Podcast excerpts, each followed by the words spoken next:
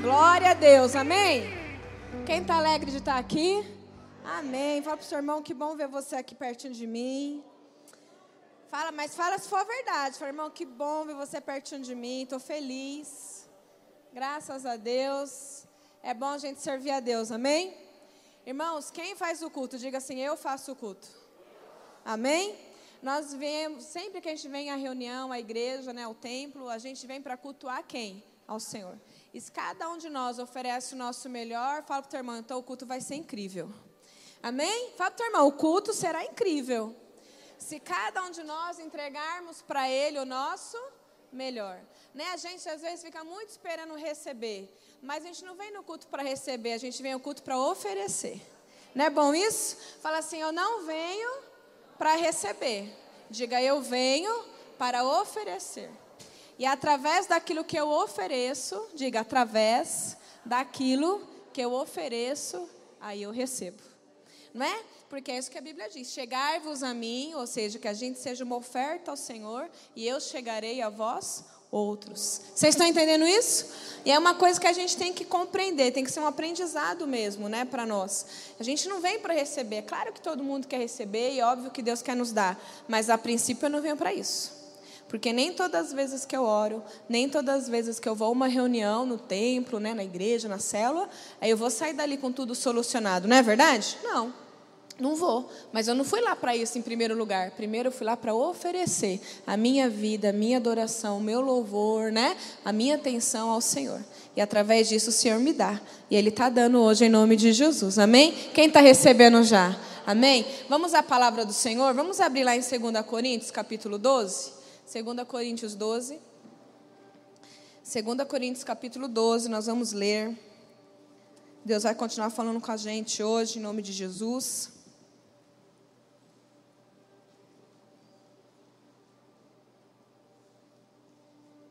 Amém.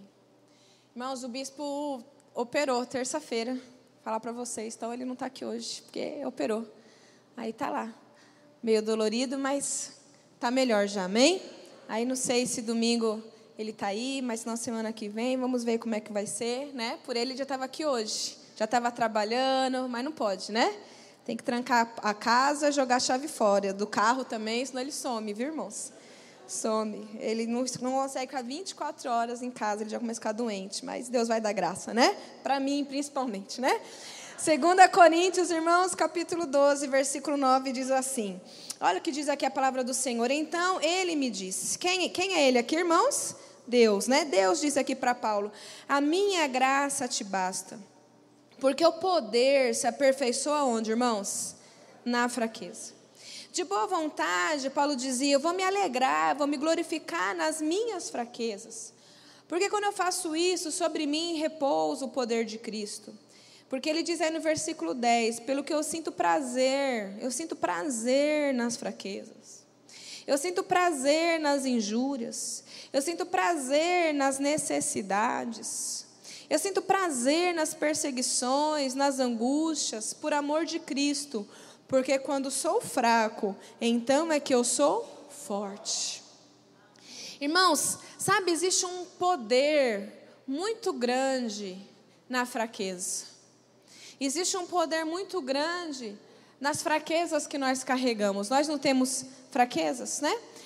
E a gente tem que compreender mais profundamente a glória que é, a graça que é, quando a gente está passando, vivendo momentos, dias de fraqueza, de fracasso, que a gente se sente um fracassado, ou lidando com fraquezas nossas mesmo, né? enquanto seres humanos, enquanto pessoas aí, seres existenciais, as lutas que a gente enfrenta.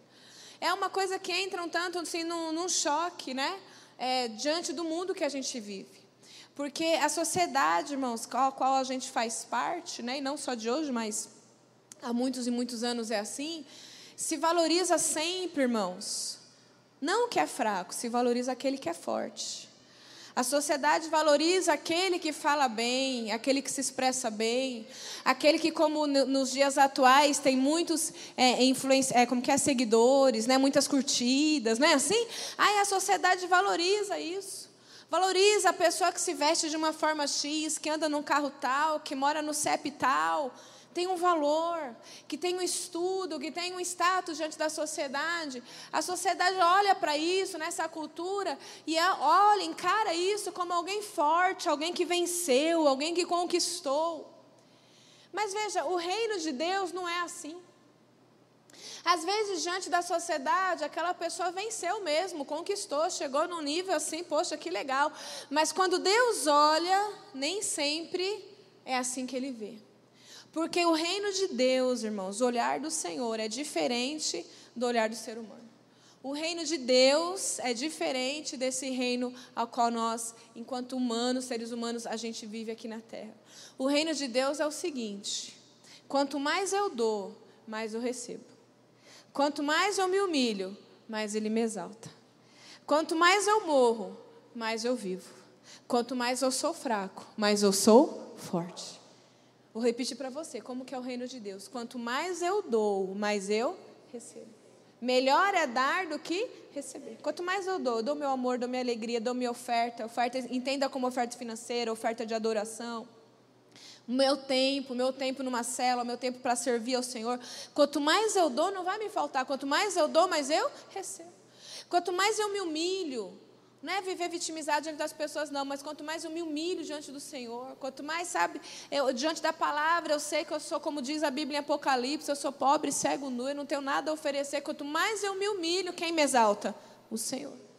Quanto mais eu morro, irmãos, mais eu vivo, porque Jesus disse que uma semente não pode viver, não pode dar fruto se primeiro ela não morrer. E é uma coisa que Paulo dizia também, porque eu não vivo mais para mim mesmo. Ele não diz isso, acho que lá no livro de Gálatas. Não, mas eu, mas Cristo vive em mim. E a vida que agora eu vivo, eu vivo pela fé no Filho de Deus. Quanto mais eu morro para as coisas desse mundo, quanto mais eu morro para os meus desejos, quanto mais eu morro para aquilo que é, é, é valorizado nessa sociedade, quanto mais eu morro para isso, mais eu vivo para quem? Para a glória, glória de Deus.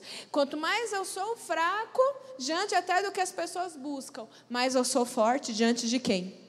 De Deus. Então diga assim: quando eu sou fraco, então eu sou forte. Você pode falar isso para o seu irmão, meu irmão? Quando você pensa que é fraco, aí então que você é forte. Quando você pensa que você é fraco, aí você é o quê? Forte. Irmãos, o apóstolo Paulo que escreve aqui essa, essa passagem, e todo mundo aqui já ouviu falar do apóstolo Paulo, sim? Todo mundo aqui. Mas só para recapitular, alguém que eventualmente só conhece algum fragmento, nunca tem ouvido. Irmãos, o apóstolo Paulo, antes de ser o apóstolo Paulo, ele, ele era o Saulo. Ele era alguém que perseguia os cristãos, levava para ser preso, para que eles morressem, fossem entregues, entreguem às leis, principalmente de Roma. Mas esse Saulo ele se converte ali em Atos capítulo 8, né? Uma luz brilha, ele cai do cavalo e aquela luz brilhando, ele pergunta quem é e Deus diz: "Sou eu, a quem tu persegues", tal, tal. Poucos dias depois, ele já estava pregando, ele batizou, ele começou a pregar Jesus Cristo. Enfim, começa a crescer né, no ministério dele, a desenvolver. Paulo era um homem muito, muito culto, alguns dizem que ele sabia falar 15 idiomas, alguns falam 17, mas ele, ele era um homem muito culto, muito estudado, ele era um homem que entendia muito da lei, ele era um fariseu, ele estudou aos pés do professor mais famoso que existia, que era Gamaliel, era quase fazer uma Oxford hoje, assim, uma, uma coisa assim, sobrenatural, né, o conhecimento que esse homem tinha. Sozinho, ele escreveu praticamente metade do Novo Testamento, abriu igrejas na Ásia, na Europa. Irmãos, foi um homem assim incrível. Mas se a gente lê em Coríntios, que nós estamos, 2 Coríntios mesmo, capítulo 11, versículo 23, tem um pouquinho do que Paulo passava. 2 Coríntios 11, 23. É aí mesmo pertinho de onde a gente está. Diz assim, ó, o versículo 23. São ministros de Cristo, né? Falam como fora de mim, eu ainda mais. Ele começa a citar. Olha a vida dele, irmãos. Olha a vida de, de Paulo, na prática. Em trabalhos, muito mais. Muito mais em prisões, em açoites, sem medidas em perigos de morte, muitas vezes. Ele diz: Olha, cinco vezes eu recebi dos judeus, e Paulo era judeu de nascença, hein? uma quarentena de açoites, menos um, que era um hábito. Então, imagina, é 39 vezes vezes cinco, quantas vezes ele não apanhou? Fui três vezes, né? ele apanhou com varas. Uma vez, irmãos, ele foi apedrejado. Em naufrágio, ele sofreu três vezes. Três vezes ele ficou como um náufrago. 24 horas, uma noite e um dia, ele passou na, na fúria, na voragem do mar. em jornadas, né, caminhadas longas, muitas vezes, em perigos de rios, porque tinha que atravessar rios, né, para levar o evangelho, e ele ele enfrentava, ele ia ali, ele caiu em mão de bandidos, né, dos salteadores em perigo entre patrícios, ou seja, pessoas da própria pátria dele, né, que iam contra ele, em perigo entre gentios, ou seja, pessoas que não eram da sua pátria, que não era da fé, em perigos na cidade, em perigos no deserto, onde ele estava, ele era perseguido, enfrentava tantas coisas, perigos no mar, em perigos entre falsos irmãos, né, ele conta isso em outras cartas. Versículo 27, ele fala em trabalhos, ele, ele trabalhava, né? Paulo fazia tendas, em fadigas, não, muito, a fadiga é quando a pessoa está exausta, muito, muito cansaço.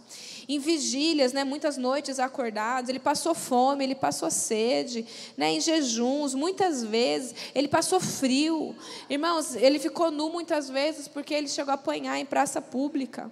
Mas ele diz, além das coisas exteriores, ao que pesa sobre mim diariamente, a preocupação com todas as igrejas, ele ter termina no versículo 29, vamos terminar dizendo assim: quem enfraquece, que eu também não enfraqueça. Sabe, aos olhos, irmãos, da sociedade, Paulo não era um homem forte. Aos olhos da sociedade, ele era um pobre coitado. Porque as pessoas olhavam para Paulo e via ele preso, olhava para Paulo, via ele apanhando em praça pública. Olhava para Paulo e via ele maltrapilho, né, mal vestido, porque aí caminhava enfrentava mar, enfrentava, enfrentava naufrágio, é, enfrentava perigo, era roubado. Aos olhos da sociedade, as pessoas olhavam Paulo e ele era um pobre coitado, ele era um fraco, um fracassado. Mas a questão é, e aos olhos de Deus, quem era Paulo? Fala comigo assim: o reino de Deus é diferente. É por isso que Paulo falou aqui quando a gente abriu, né, capítulo 12 de 2 Coríntios, no versículo 9 em diante que a gente leu, ele diz: Olha, Deus falou para mim, a minha graça te basta, porque o meu poder vai se aperfeiçoar na sua fraqueza. Diante de pessoas, a gente pode parecer fraco, mas se diante do Senhor, irmãos, diante do Senhor, nós estivermos no centro da vontade dEle, aos olhos dEle, a nossa fraqueza é transformada em força. Porque a graça dEle nos basta, o poder dEle que se aperfeiçoa na nossa fraqueza. E ele, Paulo dizia: Vou me gloriar nisso. Sabe, eu sinto prazer nas fraquezas, nas injúrias, tudo, conforme a gente leu. O olhar de Paulo era outro, era diferente. De novo, para as pessoas, irmãos, pode parecer que às vezes uma luta que você está enfrentando, como a, Jaque aqui orando nesse momento tão gostoso aqui da oração, do clamor, sabe, às vezes a gente enfrenta dias que não são fáceis, né? como ela citou aqui no casamento, um desemprego, um diagnóstico, conflitos com pessoas, tantas situações. E isso, alguém de fora que não é da mesma fé pode olhar e falar: nossa né? Mas como você está passando por isso? Porque aos olhos dela a gente está passando um momento de fracasso, um momento de fraqueza, mas não aos olhos do Senhor, porque tudo que a gente passa tem uma permissão do Senhor para que a nossa força se mostre. A gente tem que buscar nossa força não diante do que as pessoas dizem, mas diante daquilo que Deus diz. No livro de aos Hebreus, se você for para frente, capítulo 12, aos Hebreus, lá para frente, irmãos, pode procurar aí aos Hebreus, capítulo 12. Aos Hebreus, capítulo 12. Versículo 2.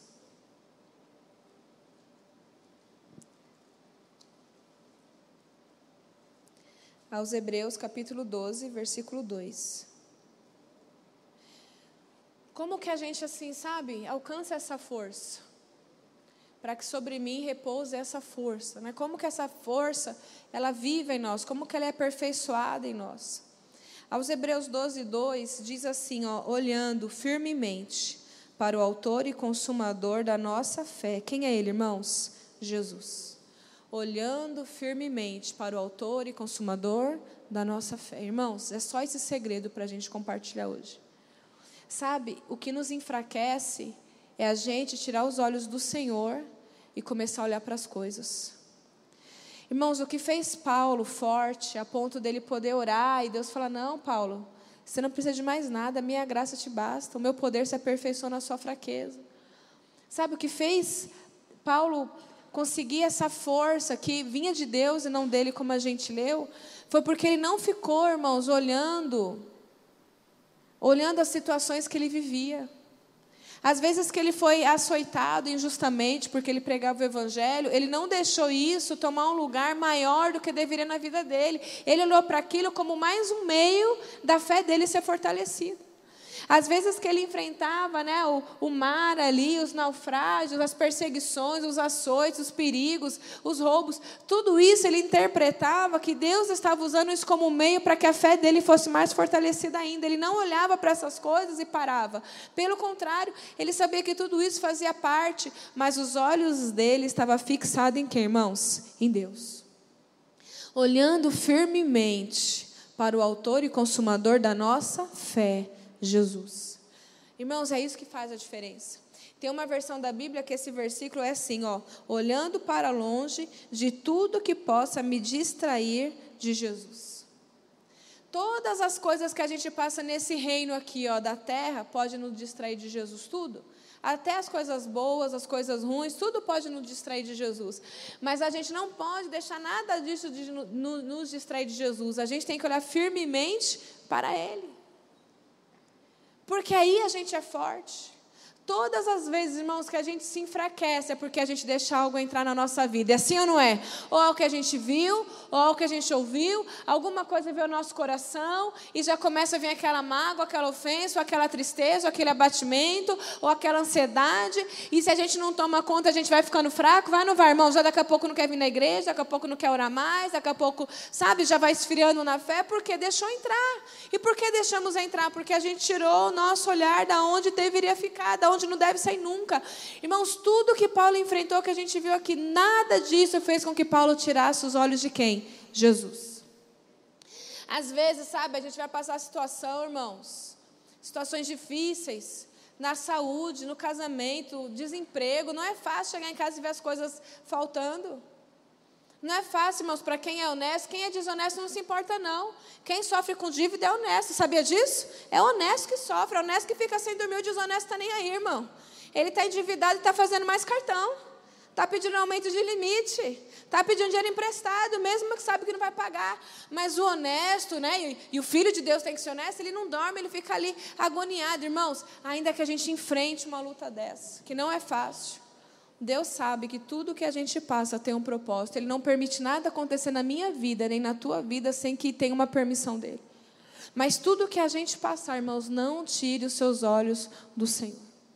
Olha que Paulo até disse que passou até é, dificuldade entre irmãos, irmãos, entre pessoas da mesma fé, pessoas do ministério. Lá na carta de Filipenses, Gálatas, várias cartas, outras que ele escreve, ele fala a respeito disso. Mas mesmo vem de irmãos que ele, que ele consagrou como pastor, que ele consagrou, sabe, ali para ministrar a palavra do Senhor. Mesmo pessoas que afrontaram ele, irmãos, isso não fez ele desistir. E muitas vezes nós nos enfraquecemos, irmãos, porque a gente vai, vai deixando essas coisas entrar em nosso coração. O grande segredo, irmãos, para a gente ser salvo, para a gente chegar no céu, é olhar firmemente para o autor e consumador da nossa fé. Esses dias estava passando um filme, era, eu já tinha, já vi esse filme já na TV a cabo, sei lá, Netflix, e estava passando na televisão. Eu acho que era de um soldado, aí acho que é 1917, alguma coisa assim o, o filme. Irmãos, e lá no final do filme, quem, quem já assistiu, ouviu, vai lembrar, é muito legal, que no, ele tinha uma missão, ele tinha que entregar uma carta lá para o general. Irmãos, ele passou tanta coisa, aquele rapaz, a história é real. Tanta coisa, tanta coisa, irmãos, mas ele não desistiu até chegar lá. Um amigo dele morreu no, nos braços dele. Era bala para todo lado, era fome, era sede, tanta perseguição. Irmãos, mas ele só descansou quando ele entregou a carta que ele tinha que entregar. Vocês estão entendendo? A gente está numa carreira, irmãos. E nessa carreira vai vir um monte de coisa para que ele desistir, mas nós temos uma missão, e a nossa missão é olhar firmemente para quem? O autor e consumador da nossa fé. Irmãos, muitas pessoas, sabe que Deus foi chamando ao longo da caminhada cristã, eles se viam como fracos. Quando Deus vai chamar Moisés, Moisés falou assim: Deus fala para Moisés: Moisés, você vai libertar o meu povo lá do Egito. Moisés fala: Sabe o quê? Quem sou eu? Quem sou eu? Deus chama Jeremias, levanta Jeremias para ministrar a palavra. E Jeremias diz lá no primeiro capítulo, acho que é altura do versículo 6, ele fala assim: Eu? Eu sou muito jovem, não passo de uma criança, ninguém vai me ouvir. Deus chama Gideão, irmãos, lá em Juízes capítulo 6, para também libertar o povo dele. Deus sempre está chamando alguém para libertar, né? E é sempre os improváveis. Quem são os improváveis aqui hoje? Sempre os improváveis, é isso que Deus usa. E chamou Gideão e falou: Não, você é homem forte, valente. E Gideão falou: Eu? Eu sou menor da minha tribo, menor da minha casa. Não, como que eu vou libertar um, alguém de algum lugar? Coitado de mim, eu não posso. Irmãos, Deus chama Davi, diz que tira lá de trás das malhadas das ovelhas. Ninguém acreditava em Davi. Um menino pequeno, adolescente, magrinho, como que vai ser rei da maior nação que existia, o povo de Deus? Deus chama José, irmãos, para ser o segundo homem mais importante daquele lugar. Ele tinha toda uma história, por que José tinha que estar lá. Para que através dele o povo hebreu viesse para o Egito. E dali começasse todo, tudo que tinha que começar, toda aquela saga. E dali viessem as doze tribos é, de Israel e tantas coisas, mas levantou José naquele lugar um improvável, um escravo, um fraco, irmãos. E é assim que Deus faz. Em 1 Coríntios, capítulo 1, se você voltar comigo, 1 Coríntios, capítulo 1, olha o trabalhar de Deus, olha como que é o reino do Senhor. 1 Coríntios, capítulo 1, versículo 26.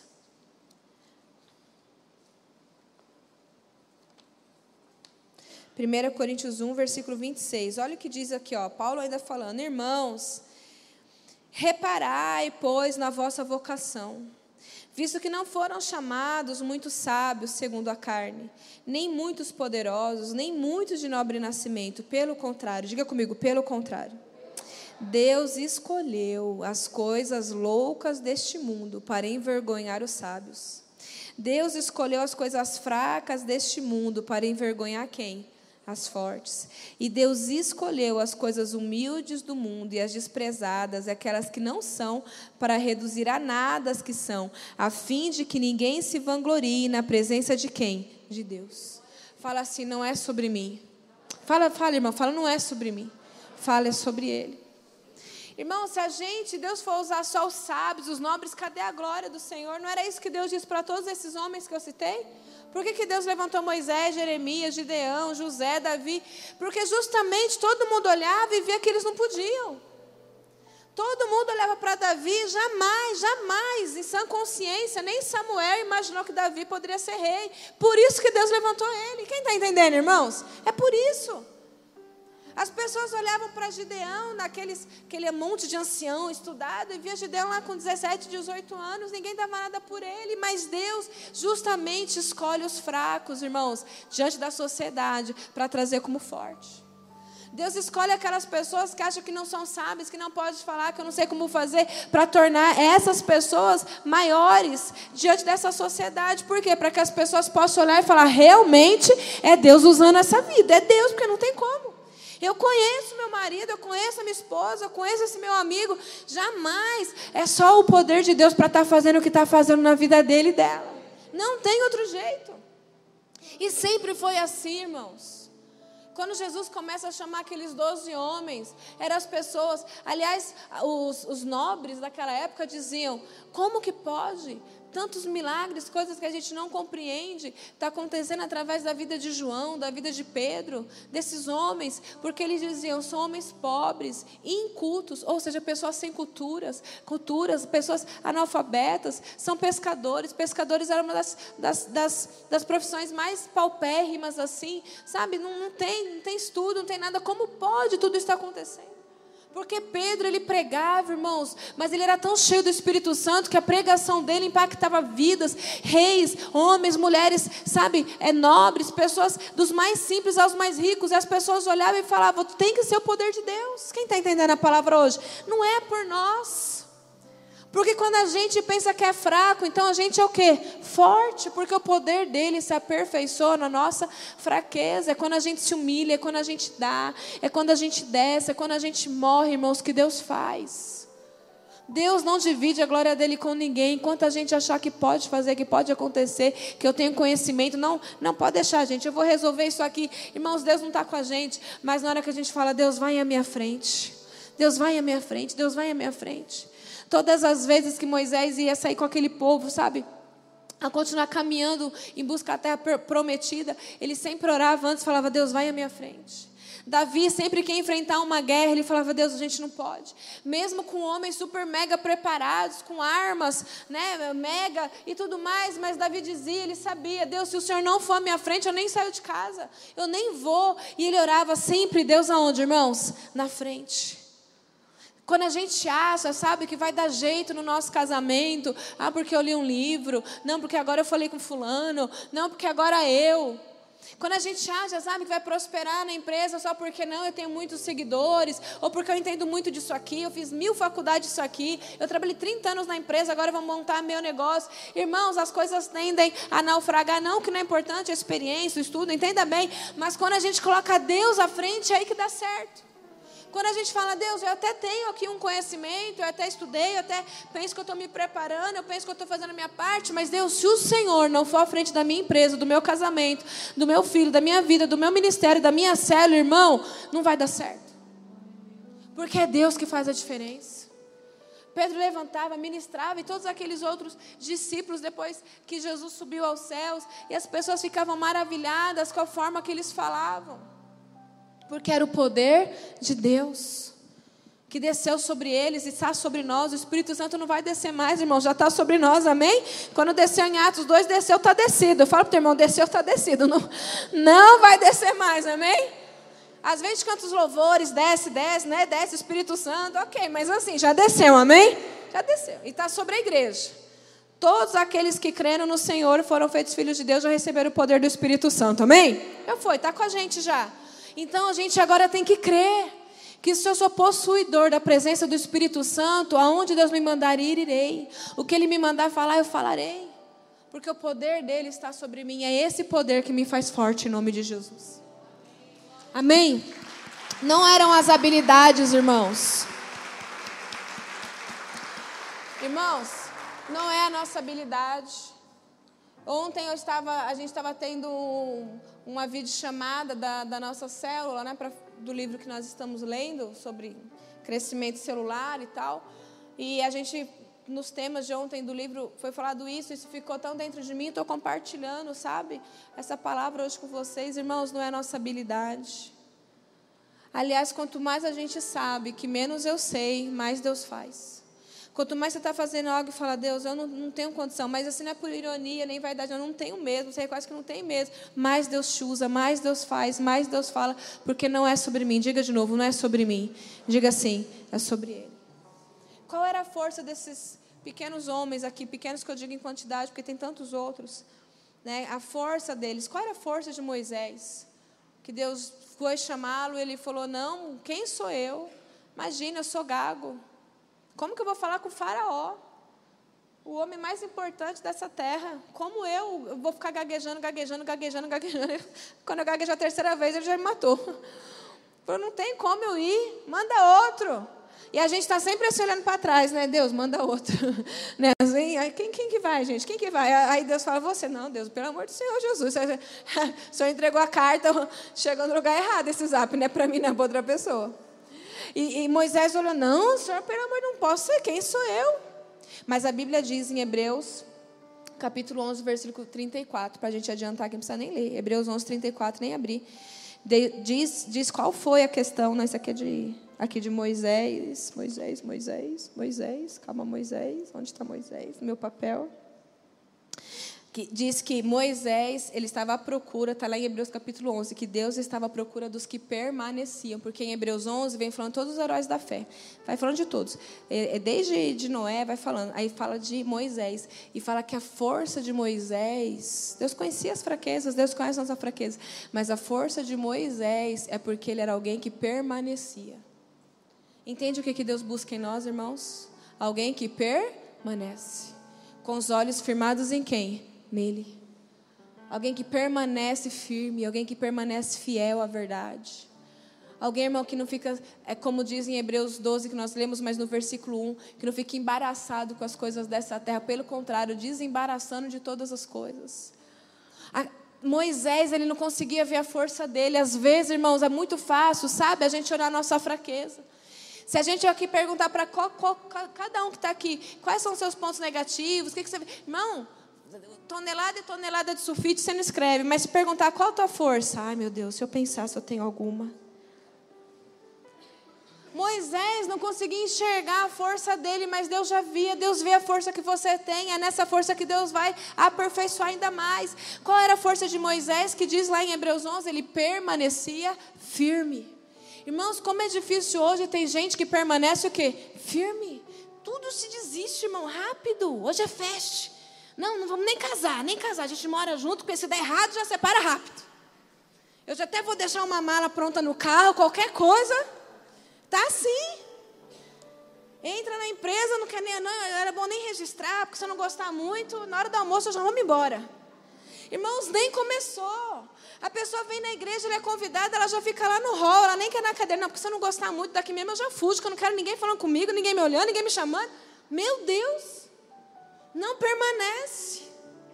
Nem, nem se permite tentar permanecer.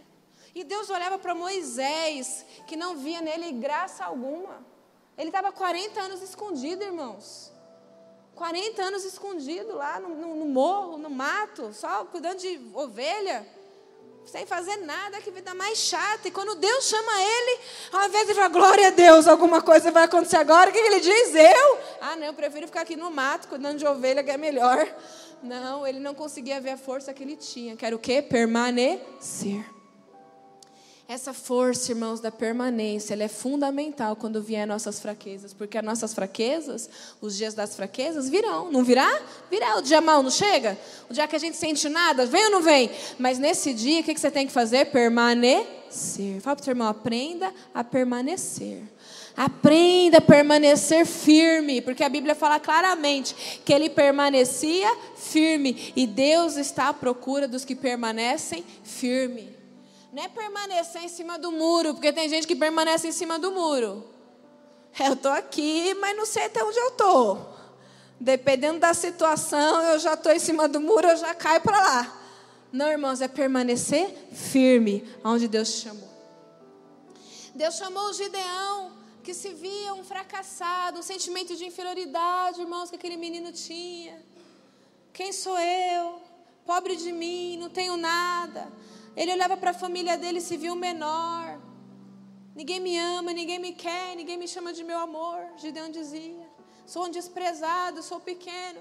Mas Deus olhava para Gideão, conforme Hebreus 11:34 diz que ele da fraqueza tirou força. Olha que coisa linda. Deus diz para de Gideão, lá em Hebreus 11, na lista dos heróis da fé, da fraqueza ele tirou força. Irmão, sabe o que é lindo na nossa caminhada com Deus? Quando, irmãos, você realmente está tá num momento difícil. Eu realmente estou me sentindo um nada, fracassado. Mas mesmo me sentindo um nada, desse nada eu tiro alguma coisa. Não por mim, mas porque o poder dele se aperfeiçoa na minha fraqueza. Da fraqueza, irmão, ele tirava a força. Ele estava ali se sentindo mal, mas é o seguinte: eu não vivo do que eu sinto, eu vivo daquilo que eu vejo, que eu creio, que eu tenho fé. Ele estava assim sendo bombardeado por um monte de coisa, mas mesmo assim ele ia. Irmão, Gideão, quando Deus apareceu para ele, ele se via assim. Só que ele não conseguia enxergar o ponto forte dele. Irmãos, a gente não consegue enxergar os nossos pontos fortes, mas Deus vai abrir os nossos olhos hoje. Presta atenção, em Juízes 6, diz que toda a nação era povo de Deus, estava todo mundo em caverna. Todo mundo tinha fugido, todo mundo escondido. Somente Gideão, irmão, saiu da caverna e foi malhar o trigo no lagar. Lagar é lugar de pisar uva. Você já viu umas baciones e a pessoa fica pisando uva? Aquilo chama lagar. Trigo, não, trigo é para debulhar, não é lá. Mas era a única coisa que, que eles tinham para poder sobreviver. Tinha um lagar e tinha trigo. Irmãos, é aquela história. Se a vida te dá limão, você faz o quê? Eita, meu Deus do céu, gente. Vocês tomaram muito suco de limão sem açúcar, né? Ah, agora eu lembrei. Minha mãe foi em casa e falou: Karen, não deixa eu esquecer de pegar limão que eu trouxe do sítio do tio. Eu esqueci. Eu esqueci, ela foi embora com meu limão. Agora eu lembrei. Manda zap para a avó, viu? Eu quero os limão lá do sítio. Irmãos, então essa história. Quando a vida te dá limão, você faz o quê? Limonada. Então, o Gideão viu o lagar e viu o trigo. Ele foi lá e deu um jeito de debulhar o trigo para fazer pão, fazer alguma coisa. Irmãos, Gideão não enxergava a força dele. Mas olha a força que esse homem tinha. Todo mundo escondido na caverna. Mas ele saiu e foi fazer alguma coisa. Quem está entendendo o que é força? Irmãos, está todo mundo na tua casa, irmão, uma depressão, irmãos. Um chororô, irmão, uma coisa triste, ou conflito, ou na empresa todo mundo caído, irmão, você se levanta e vai fazer alguma coisa. Você não está lá em caverna, embaixo do edredom, é, entregando a vida, não. Você fala, gente, assim não Alguém tem que fazer alguma coisa, você se levanta. Isso é força, quem está entendendo? E às vezes isso está dentro de você. E você não olha, você não valoriza, mas Deus está olhando e é essa força que Deus vai usar. É essa força que Deus quer usar. Foi essa força que Deus usou em Gideão. Foi a força que nós vimos que Ele usou em Moisés, que permanecia firme. É aquilo que a gente tem de forte que Deus vai usar. Diga graças a Deus. Fala para o teu irmão, irmão, tem coisa forte em você. Você não sabe, mas tem.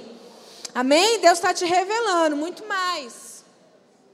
A gente tende, de novo, a olhar para nós e não enxergar nada, só enxerga coisa ruim. Mas tem um monte de coisa boa em você que Deus vai usar, Ele vai aperfeiçoar ainda mais essas forças que você tem, Ele vai potencializar ainda mais.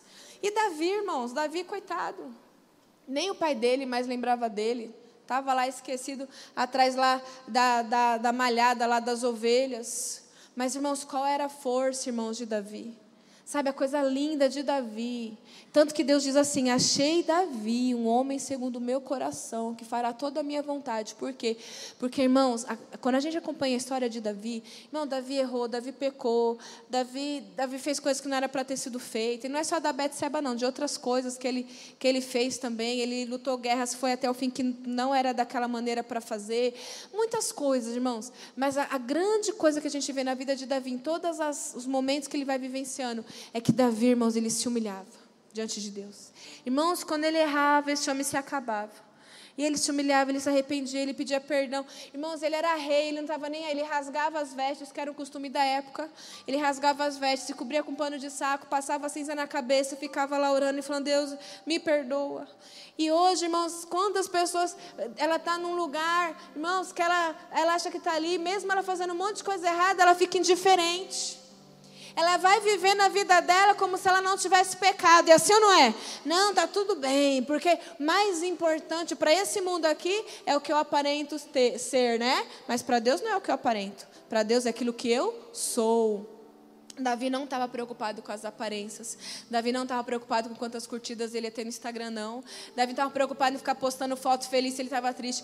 Davi, irmão, se errava, ele falava: Deus, eu pequei, eu pequei, eu pequei. E ele se ajoelhava, ele se humilhava, ele chorava. Enquanto ele não sentia no espírito dele, irmãos, que Deus tinha perdoado, ele não levantava. Ele não levantava e prosseguia. Sabe qual é a nossa força?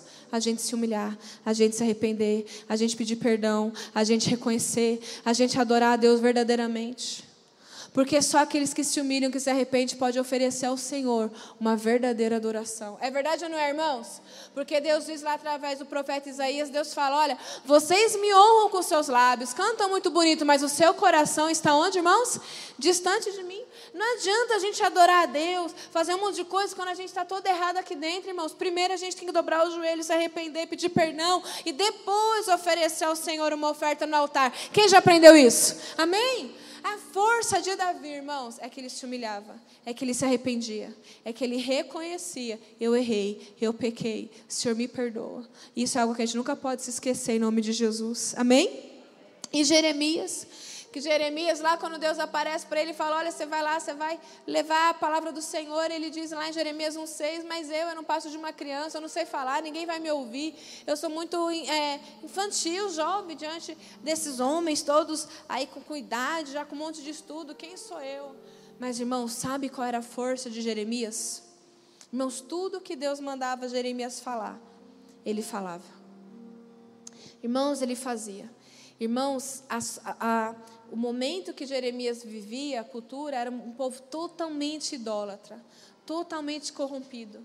Ah, os, os, pastores da época, irmãos, tudo corrompido. Não é diferente de hoje, muito não, irmãos. Tudo corrompido, as lideranças, os anciãos, irmãos. Não é fácil falar para essa liderança, não, mas Jeremias ia lá e falava a verdade com amor, com a direção do Senhor, mas ele falava a verdade, tinha mudança, muitos se arrependiam, irmãos. Isso é uma grande força. Há pessoas, irmãos, que ela vê o outro fazendo errado, mas ela não fala a verdade. Não fala porque assim, ah, é da minha conta. É assim ou não é? Ah, cada um sabe de si. Ah, já falei uma vez, não adiantou, não vou falar mais não. Mas Jeremias, irmãos, irmãos, é um grande valor. Você por amor, tá entendendo? Diga assim, por amor por amor, mas alguma palavra carregada de ira, de raiva, não, por amor. Ir lá e falar o que, irmãos? A verdade. Diga assim, falar a verdade. Isso é uma grande força. E Deus quer usar pessoas assim. Amém? Que falam a verdade. Porque duas coisas aqui, irmãos, sobre a verdade. A verdade, ela liberta. Conhecereis a verdade, a verdade vos libertará. Ou a verdade incomoda.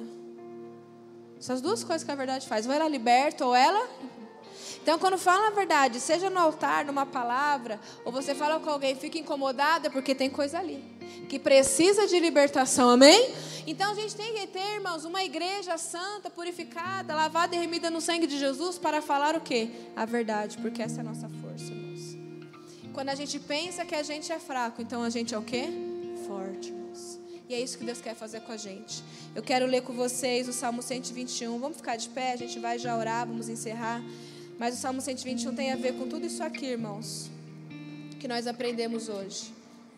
Irmãos, o dia da fraqueza vem, o dia das dificuldades na nossa vida, na nossa alma, no nosso ambiente, ele vem.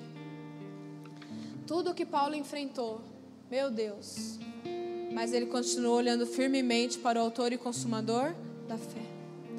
A gente é muito fácil, de novo, descobrir um monte de fraqueza em nós, mas tem muita força na nossa vida que Deus quer usar, Ele quer aperfeiçoar. Fala para Deus, Deus, o que, que eu tenho aqui já usa, Deus. E as minhas fraquezas, torna ela em força. Deus, derrama sobre mim a tua graça, sabe, para que eu seja aperfeiçoado, para que eu cresça mais e mais, para que eu dê frutos, para que esses frutos permaneçam.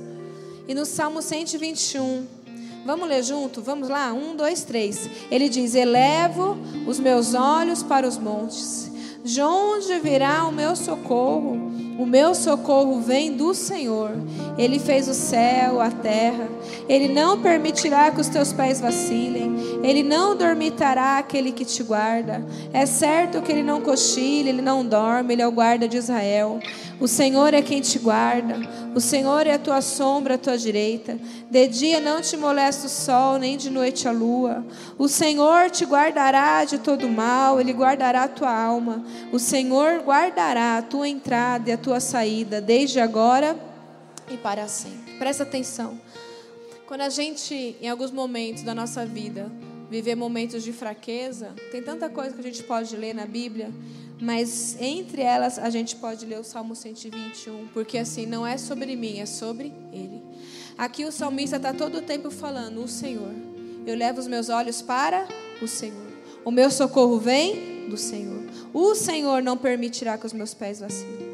O Senhor é quem me guarda. O Senhor é minha sombra à minha direita. O Senhor é que me guarda de todo mal. O Senhor é que guarda a minha entrada e minha. Vocês estão entendendo? Porque se na fraqueza a gente fica olhando só para a nossa fraqueza, irmãos, a gente não faz nada. A gente não sai de casa, a gente não olha para nada. E não é isso que Deus tem para nós. Ele quer que da nossa fraqueza venha força. Quando vem força? Quando eu sei que não é sobre mim. Ou seja, Deus, eu estou fraco mesmo, eu não sei, não sei como lidar com essa situação, eu estou desesperado, eu estou ficando ansioso, eu estou ficando com medo, eu estou enlouquecendo, Senhor, mas eu olho aqui para a palavra e digo, não é sobre mim, é sobre Ele. Eu levo os meus olhos para o monte. Lembra de Hebreus 12, 2? Olhando firmemente para o autor e consumador. É o que está dizendo aqui. Eu levo os meus olhos para Ele, o meu socorro vem do Senhor, que fez o céu e a terra. Ele não vai deixar os meus pés vacilar, Ele não dorme, Ele não cochila, Ele é o guarda de Israel.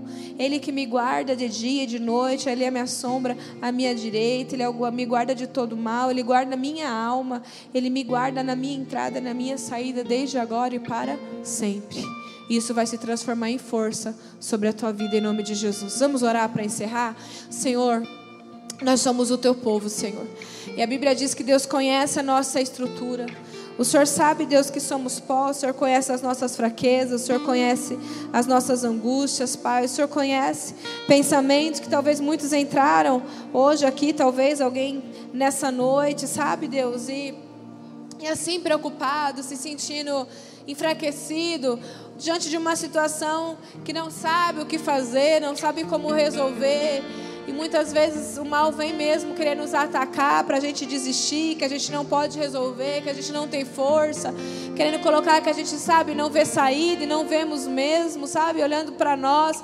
Mas Deus, que a gente tenha entendido pelo menos isso hoje, não é sobre mim. Não depende de mim, não depende de nós, de nós mesmos, nós não podemos. Realmente, Gideão não podia, Moisés não podia, Davi não podia, ninguém podia, a gente não pode, mas é o poder de Deus, Pai, que se aperfeiçoa na nossa fraqueza. E com Ele nós podemos, Pai, porque todo mundo aqui, Deus, tem algo forte. Todo mundo tem, como todos esses homens tinham. Eles não conseguiam enxergar, mas eles tinham.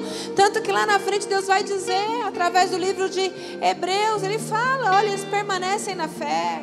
Sabe, quando todo mundo está em caverna, você se levantou, você fez, você foi criativo, você foi ousado. Do que tinha na mão, você fez alguma coisa. Na hora, sabe que você erra, você adora, você se humilha, você tem um coração tão submisso. Davi dizia: Deus, que me falte tudo, que todos possam me deixar. Eu não quero saber de reino, eu não quero saber de palácio. Davi não tinha um coração em nada disso, mas ele fala: Deus, não tira de mim o teu espírito, é a única coisa que eu não posso perder. Deus, pega reino, essas esposas, pega tudo, leva meu filho, mas Deus, não tira de mim o teu espírito, que é o que eu mais preciso. A força de Davi estava em reconhecer a dependência dele no Senhor. E como ele precisava ser salvo, ser liberto, ser perdoado, Senhor.